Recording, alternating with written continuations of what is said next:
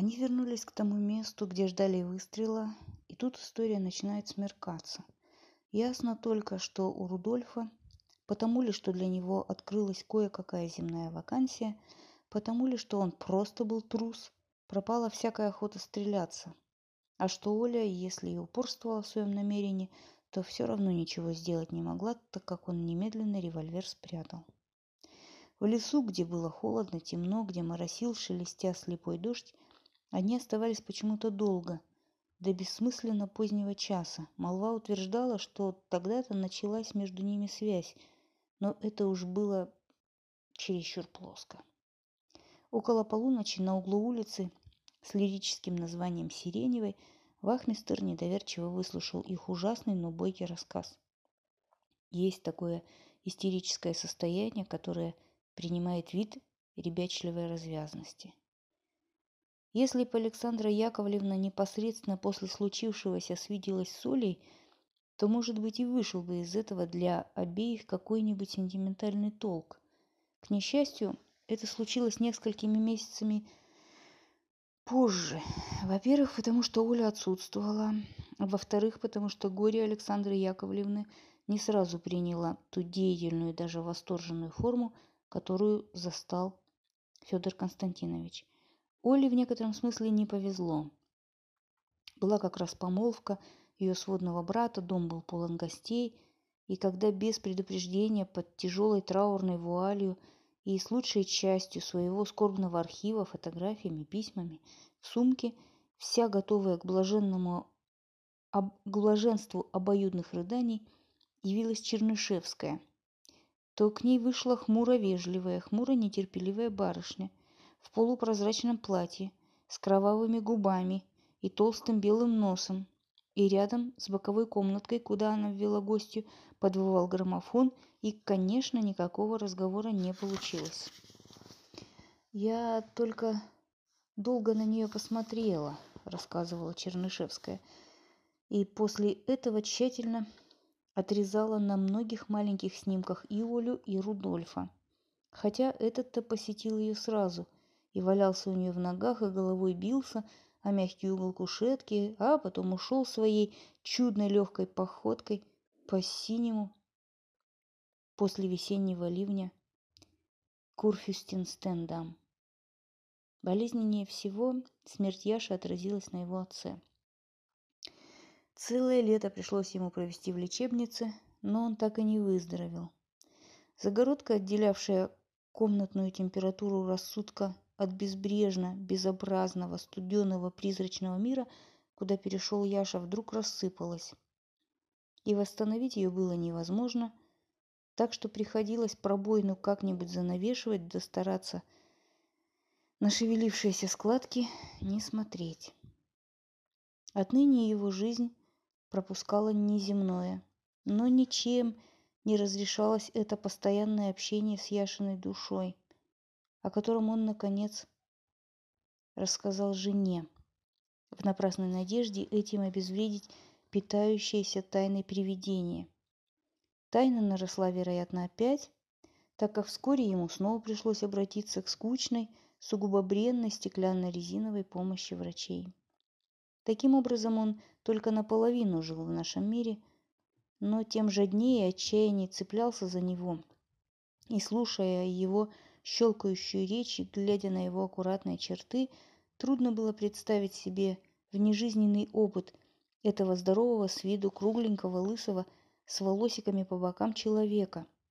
Но тем страннее была судорога, вдруг искажавшая его. Да еще то, что он время от времени по неделям не снимал с правой руки серой фельдикосовой перчатки. Страдал экземой. Страшновато намекала на тайну, словно он, гнушаясь нечистого прикосновения жизни или опаленной жизнью другой, берег голое рукопожатие для каких-то нечеловеческих и едва вообразимых свиданий. Меж тем ничто не остановилось после Яшиной смерти. И происходило много интересного. В России наблюдалось распространение абортов и возрождение дачников. В Англии были какие-то забастовки, кое-как скончался Ленин. Умерли Дузе, Пучини, Франц. На вершине Эвереста погибли Ирвинг и Мэлори. А старик Долгорукий в кожаных лаптях ходил в Россию смотреть на белую гречу. Меж тем, как в Берлине появились, чтобы скорее исчезнуть опять, наемные циклонетки. И первый дирижабль медленно перешагнул океан. И много писалось о Куэ, Чан Салине, Тутанхамоне. А как-то в воскресенье молодой британский купец со своим приятелем-слесарем предпринял загородную прогулку на большой крепкой, кровью почти не пахнувшей телеге, взятой на прокат у соседа мясника. В плюшевых креслах на нее поставленных сидели две толстых горничных и двое малых детей купца. Горничные пели, дети плакали, купец с приятелем дули пиво, гнали лошадей, погода стояла чудная. Так что на радостях они нарочно наехали на ловко затравленного велосипедиста, сильно избили его в канаве и скромсали его папку, он был художником, и покатили дальше очень веселые, а приди в себя, художник догнал их – трактирном саду, но полицейских, попытавшихся установить их личность, они избили тоже, после чего очень веселые покатили по шоссе дальше, а увидев, что их настигают полицейские мотоциклетки, стали палить из, из револьверов, и в завязавшейся перестрелке был убит трехлетний мальчик немецкого ухаря-купца. «Послушайте, надо бы как-нибудь переменить разговор», – тихо сказала Чернышевского. «Я этих штук для него боюсь». «У вас, верно, есть новые стихи, правда?» «Федор Константинович прочтет стихи!» – закричала она. Но Васильев полулежа, в одной руке держа монументальный мундштук с безникотиновой папиросой, а другой рассеянно теребя куклу, производившую какие-то эмоциональные эволюции у него на колене, продолжал еще с полминуты рассказывать о том, как вчера разбирались в суде эта веселая история.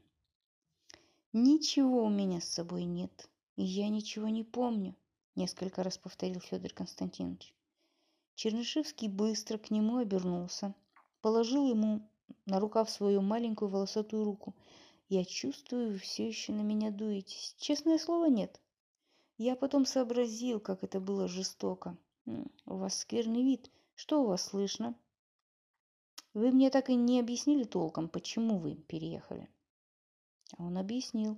В пансионе, где он прожил полтора года, поселились вдруг знакомые, очень милые, бескорыстно навязчивые люди, которые заглядывали поболтать.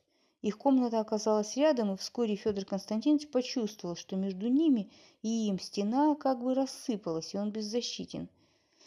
Но яшному отцу, конечно, никакой переезд не помог бы.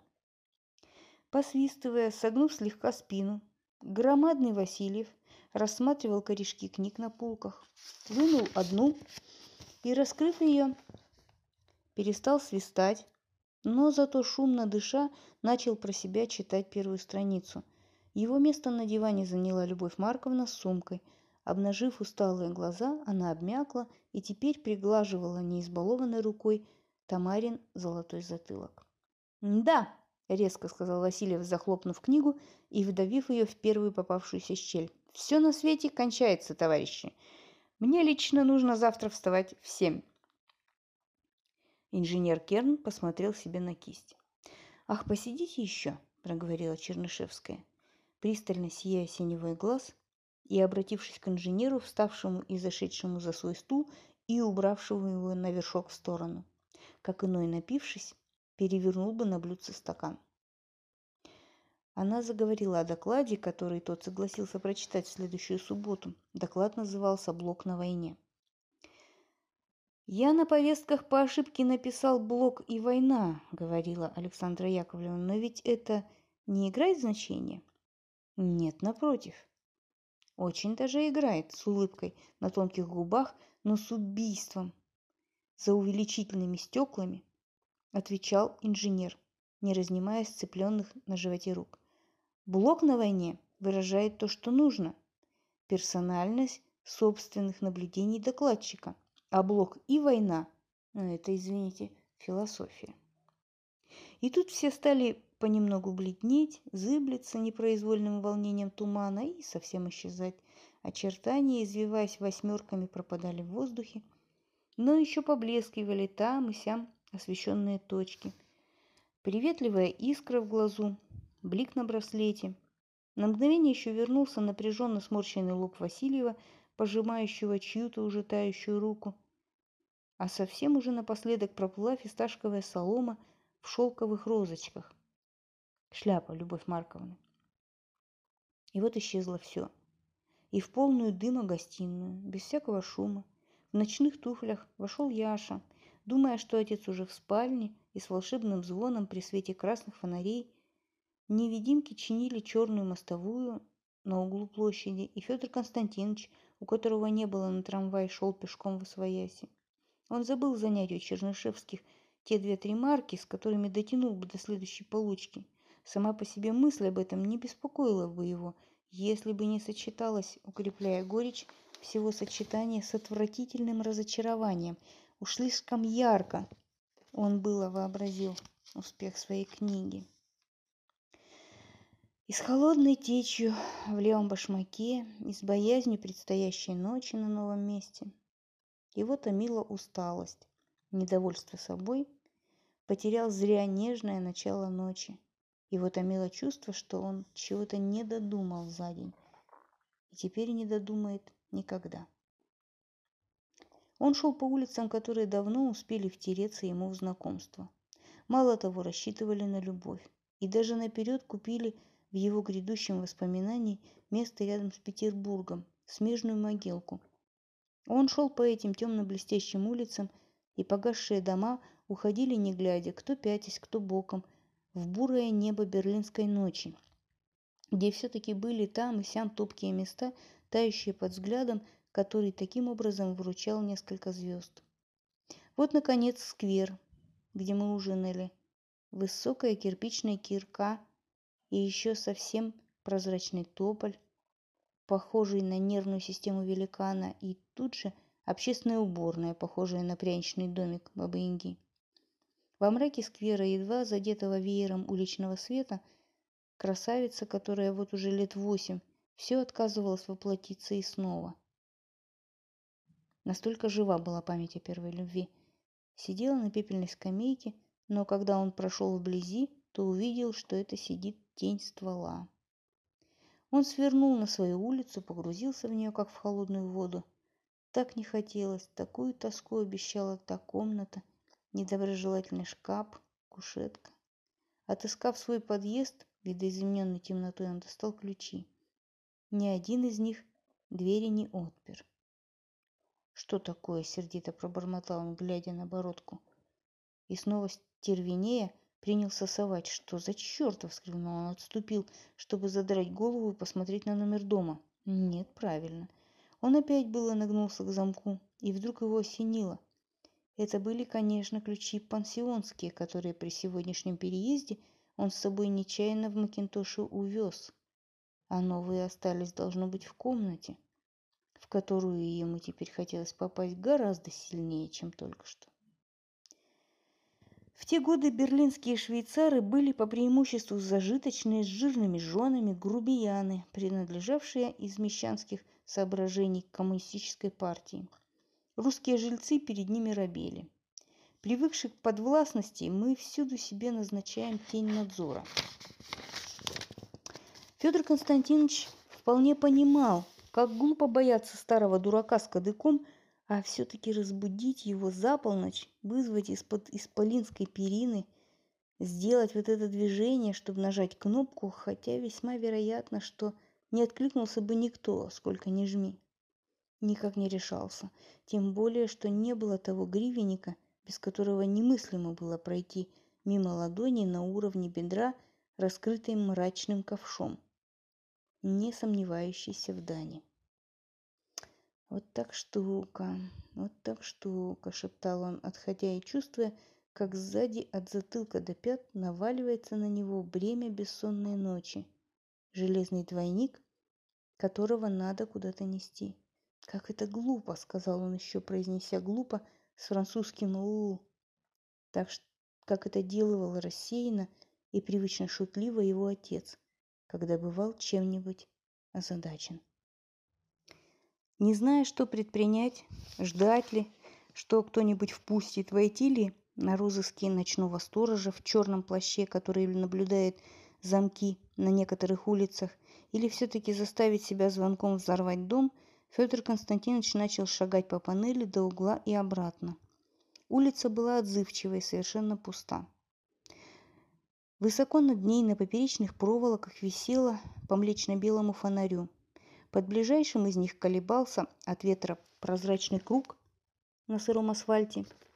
И это колебание, которое как будто не имело ровно никакого отношения к Федору Константиновичу, оно, однако, со звенящим тамбуринным звуком что-то столкнуло с края души, где это что-то покоилось и уже не прежним отдаленным призывом, а полным близким рокотом прокатилась. «Благодарю тебя, отчизна!» И тотчас обратной волной «За злую даль благодарю!» И снова полетела за ответом «Тобой не признан!» Он сам с собой говорил, шагая по несуществующей панели. Ногами управляло местное сознание, а главный, в сущности единственно важный, Федор Константинович уже заглядывал во вторую, качавшуюся за несколько сажений строфу, которая должна была разрешиться еще неизвестной, но вместе с тем в точности обещанной гармонией. «Благодарю тебя», — начал он опять вслух, набирая новый разгон, но вдруг панель под ногами окаменела, все кругом заговорили сразу, и он кинулся мигом отрезвясь к двери своего дома, ибо за нею был теперь свет. Скуластая немолодая дама в накинутом сползшем с плеча каракулевом жакете, кого-то выпуская, задержалась вместе с выпускаемым в дверях. «Так вы не забудьте золотце», – просила она вялым житейским голосом, когда подоспел, осклабясь Федор Константинович, тотчас ее узнавший. Нынче утром встречала с мужем свою мебель. Но и выпускаемого он тоже узнал. Это был молодой живописец Романов, раза два сталкивался с ним в редакции. С удивленным выражением на изящном лице эллинскую чистоту коего бесповоротно портили темные кривые зубы, он поздоровался с Федором Константиновичем, который затем, неловко поклонившись даме, державшей самое себя за ключ, за, самое себя за огромными шагами кинулся вверх по лестнице, отвратительно споткнулся на загибе ее и дальше полез, трогая перила. Заспанная в халате с тобой была страшна, но это продолжалось недолго. У себя в комнате он с трудом нащупал свет, на столе блестели ключи, и белелась книга. «Уже кончилось», — подумал он. Так недавно он раздаривал знакомым экземпляры со строгим приветом на искренний суд, а теперь было стыдно вспомнить и эти надписи, и то, как все последние дни он жил счастьем книги. А ведь ничего особенного не произошло. Нынешний обман не исключал завтрашней или послезавтрашней награды, но каким-то образом он присытился мечтой, и теперь книга лежала на столе, вся в себе заключенная, собою ограниченная и законченная, и уже не изливалась могучими радостными лучами, как прежде. Когда же он лег в постель, только начали мысли укладываться на ночь, и сердце погружаться в снег сна, он всегда испытывал перебои, засыпая. Федор Константинович рискнул повторить про себя недосочиненные стихи, просто чтобы еще раз порадоваться им перед сонной разлукой. Но он был слаб, а они дергались жадной жизнью, так что через минуту завладели им мурашками, побежали по коже, заполнили голову божественным жужжанием, и когда он опять зажег свет, закурил и, лежа навзничь, натянув до подбородка простыню, а ступни выпростав, как Сократ Антокольского, предался всем требованиям вдохновения. Это был разговор с тысячу собеседников, из которых лишь один настоящий, и этого настоящего надо было ловить и не упускать из слуха. Как мне трудно и как хорошо. И в разговоре татой ночи сама душа не та-та-тот. Безу, безумие безочит, тому, та музыка та-тот. Спустя три часа опасного для жизни воодушевления и вслушивания он, наконец, выяснил все до последнего слова. Завтра можно будет записать. На прощание попробовал в полголоса эти хорошие, теплые, парные стихи.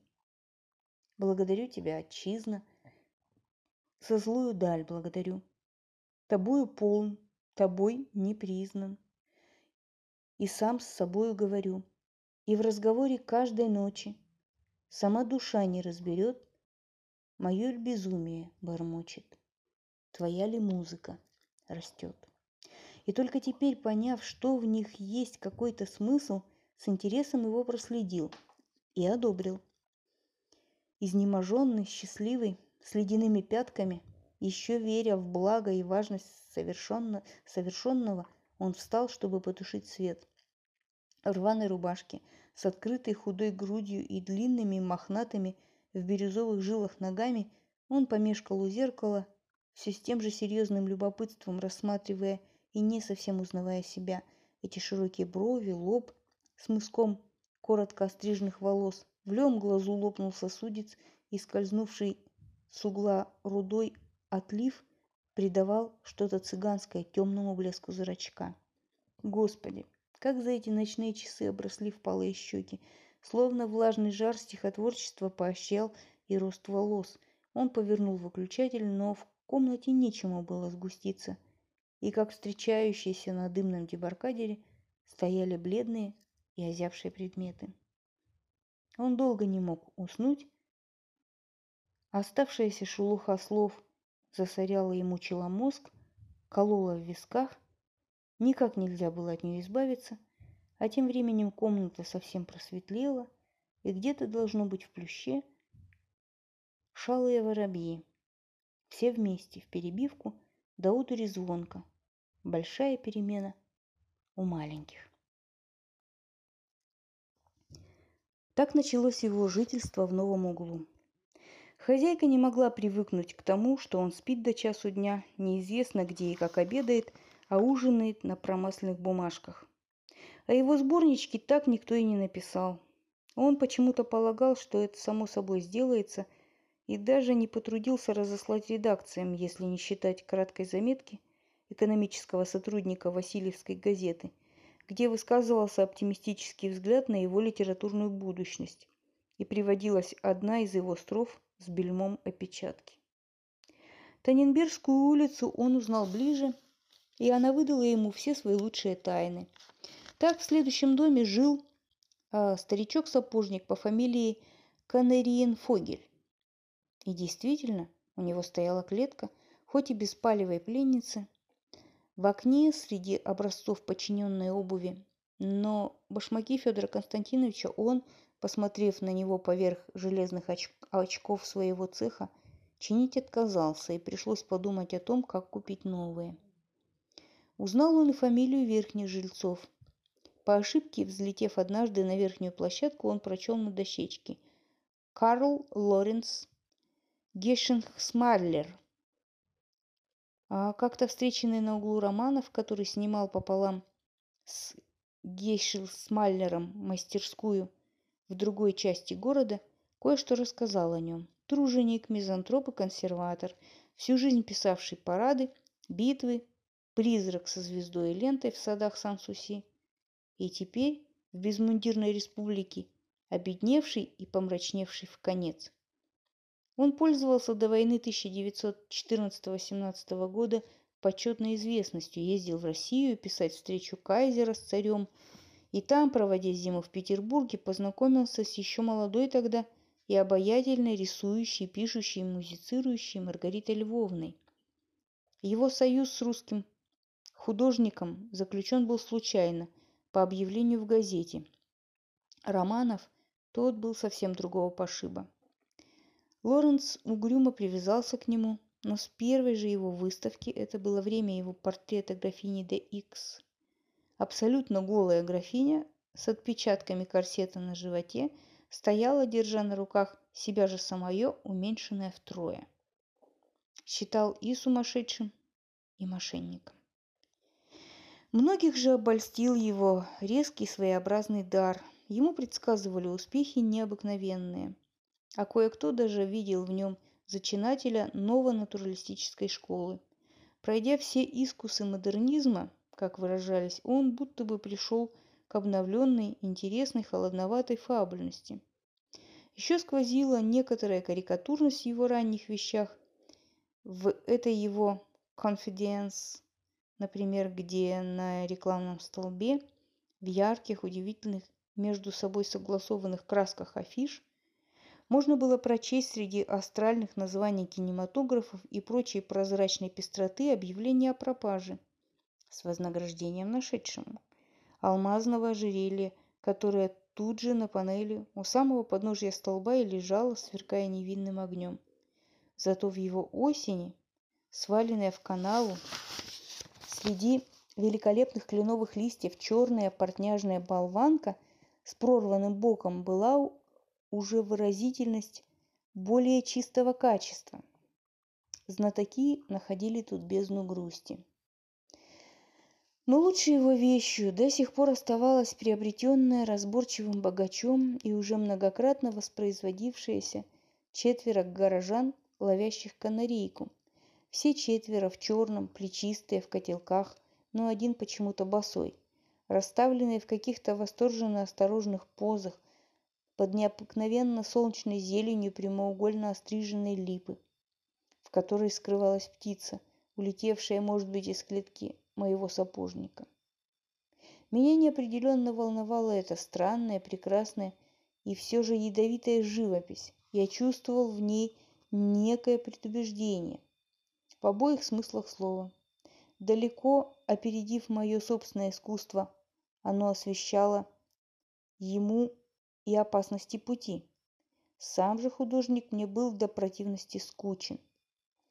Что-то было невозможное для меня в его чрезвычайно поспешной, чрезвычайно шепелявой речи, сопровождавшейся никак с нею не связанным машинальным маячением лучистых глаз. «Послушайте», — сказал он, плюнув мне в подбородок, — «давайте я познакомлю вас с Маргаритой Львовной. Она заказала мне вас как-нибудь привезть. Приходите. Мы устраиваем такие, знаете, вечеринки в мастерской с, музыкой, бутербродами, красными абажурчиками. Бывает много молодежи. Полонская, братья Шедловские, Зина Мерц. Имена эти были мне неведомы, желая проводить Желание проводить вечера в обществе Всеволода Романова я не испытывал никакого. Плосколицая жена Лоренца меня тоже не занимала никак.